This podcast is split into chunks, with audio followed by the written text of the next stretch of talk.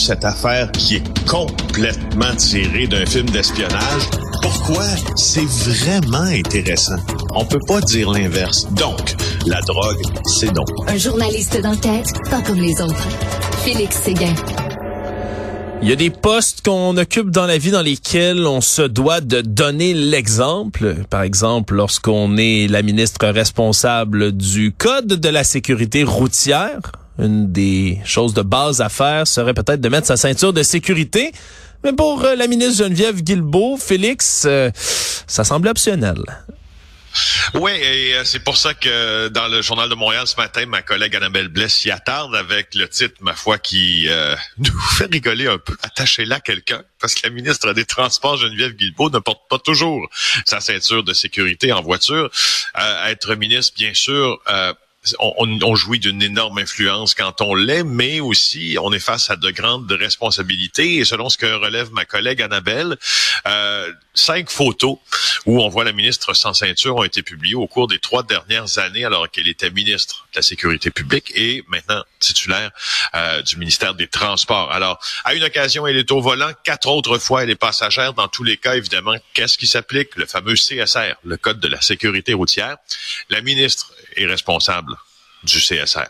Euh, on sait aussi que la semaine dernière, il y a eu une on pourrait dire énorme annonce concernant euh, la, sécurité routière, parce qu'avec la pandémie, les bilans routiers se sont aggravés. L'an dernier, 2022, pire bilan de la décennie, 392 décès. Or, la semaine dernière, Geneviève Guilbeault a annoncé son plan d'action en sécurité routière.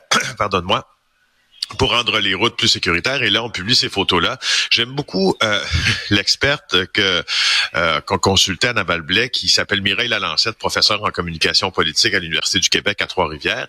Euh, elle dit, il s'agit pas dans le cas de, de de la ministre Guilbeault ici simplement de montrer le bon exemple. Et, là, je te cite, elle dit ne pas mettre une tuque en hiver, c'est un choix personnel. Porter une ceinture en voiture, c'est obligatoire, c'est non négociable. Alors, c'est un, un peu ça. Et, et, et je te dirais que même si on sort de la responsabilité, en tout cas ministérielle, même si au sens propre, là, pas sûr que c'est dans le guide de responsabilité ministérielle de mettre sa ceinture. Il y a une loi, il y a, il y a, une loi qui le prévoit de toute façon. Alors, il faut se conformer à ces lois-là. Euh, euh, Madame Guilbeault, c'est son choix tout à fait personnel. Euh, elle a bien le droit. Elle publie beaucoup de photos euh, sur les réseaux sociaux. Ben, ça vient aussi euh, quand tu es ministre avec la même responsabilité, probablement. Ou même, moi, je me rappelle quand tu, euh, comme comme journaliste, on a fait un reportage à un moment donné sur la sécurité nautique. J'étais dans un bateau, un, un énorme, ben, un énorme bateau. Je pourrais dire ces fameux bateaux cigarettes de speedboat. Euh, on était euh, à quai, j'avais pas de j'avais pas ma ceinture euh, de sauvetage alors qu'on était à quai et je m'en suis fait parler pendant un an sur les réseaux sociaux. Alors tu vois, il faut user d'une grande prudence. Voilà. Oui, absolument.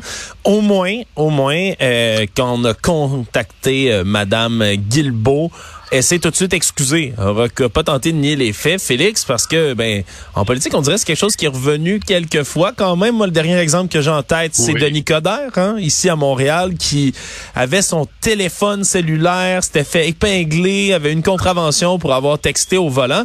On va réécouter déjà, c'était quoi son excuse, hein, Monsieur non, Non, non, j'avais un, téléphone au socle. Il y avait un socle, mais le socle a tombé. Le socle a tombé, ah, Félix. C'était ça l'explication. Il ramassait son téléphone au même moment où la police est passée à côté. Non, au moins, Mme Guilbeault a eu l'honnêteté d'avouer tout ça puis de pas tenter de, rectifier le tir par la suite. Mais c'est sûr, c'est sûr quand même que ça, c'est pas très, c'est pas très chic là pour la ministre qui est censée ben faire oui, le code. Normalement, Alexandre, on s'entend que, que la ministre Guilbeault a a pas mille solutions devant elle, sauf celle de s'excuser, vous dire bon, désolé, je pense que j'y ai pas pensé à quelques reprises et puis euh, je vais respecter la loi dorénavant. Je veux dire, il n'y a pas grand pas, pas d'autre chose à dire. Ça rappelle aussi que euh, et de toute façon, tu sais, je veux dire, elle, elle, si elle fait ça, j'imagine qu'en communication politique aussi, euh, elle sait qu'elle va faire en sorte que, que cette histoire-là ne sera pas diffusée pendant trois jours et qu'on n'aura pas de suivi avec elle qui dit non, non, c'est pas arrivé. Je veux dire, c'est arrivé, on voit une photo. Euh, cela dit, euh, les, les, les, politiciens et leur limousine, entre euh, guillemets, et leurs chauffeurs, là, ont eu la vie dure là, au cours des 20 dernières années. Là. Tu te rappelles le Journal de Montréal, en tout cas en 2001, ça fait quand même 20 ans, mais on avait suivi Guy Euh, et euh, il avait été capté là, faisant des excès de vitesse jusqu'à 132, 120 dans une zone de 70. Puis là, euh, M. Chevrette, qui avait son franc-parler, dénonçait des mois précédents les conducteurs qui, euh, qui voyaient des limites de vitesse comme une suggestion plutôt qu'une obligation à les respecter. Novembre 2007, on avait suivi Julie Boulet aussi après une conférence de presse, 130 dépassements illégaux. Alors, quelques jours plus tôt, il venait de déposer un projet de loi pour serrer la vis contre les excès de vitesse, notamment. Alors, euh, alors tu vois, et une, autre chose peut-être euh, au, au, fond de cette histoire-là, tu sais que ces que ces reportages-là précédents ont eu une grande influence sur les fameux chauffeurs.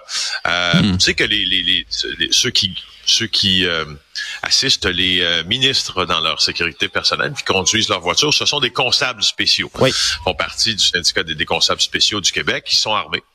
Ils sont chauffeurs aussi. Euh, ils font les deux. Donc souvent. Et puis c'est eux qui conduisent.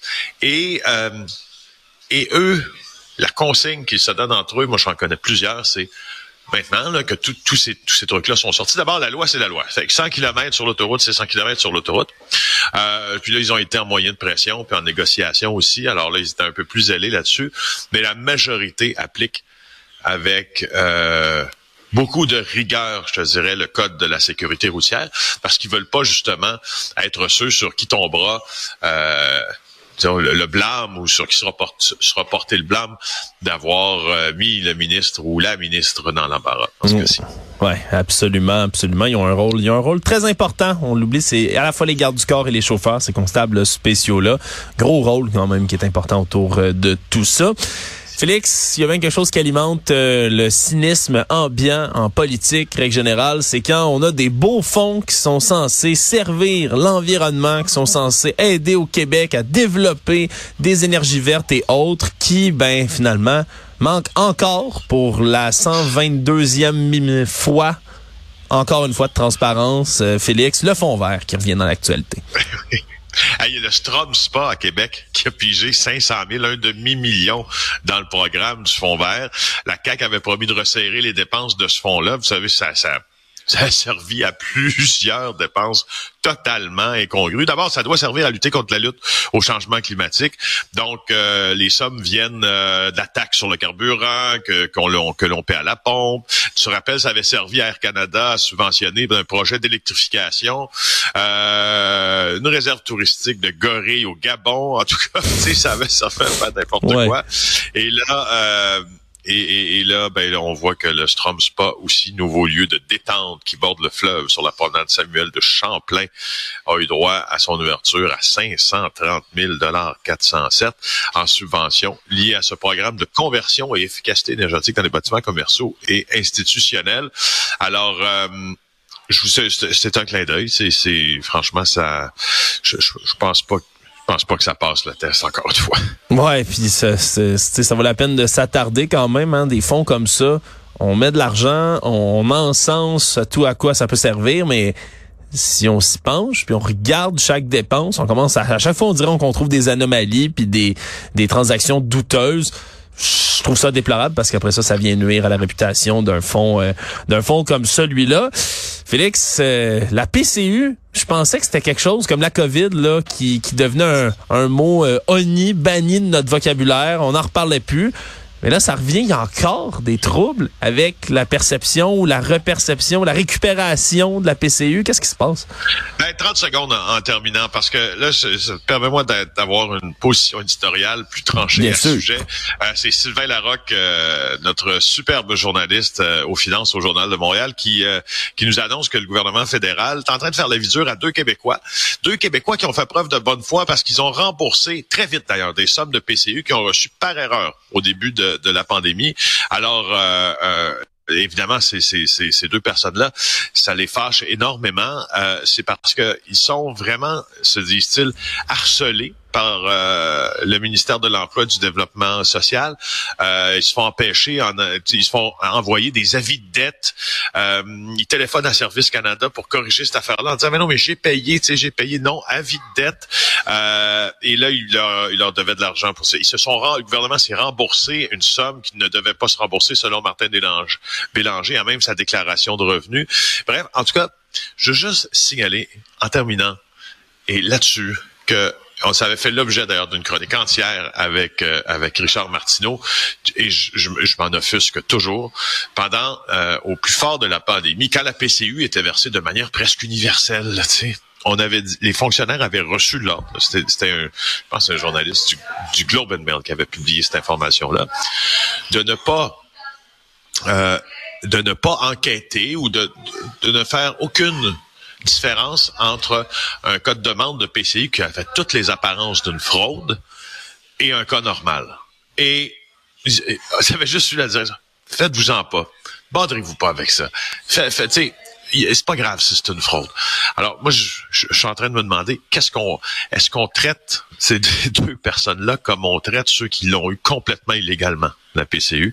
Et c'est toi, j'ai la forte impression que non. ouais, c'est c'est un dossier qui ne finit plus de finir, celui de la PCU. Félix, je suis bien content que tu nous le rappelles.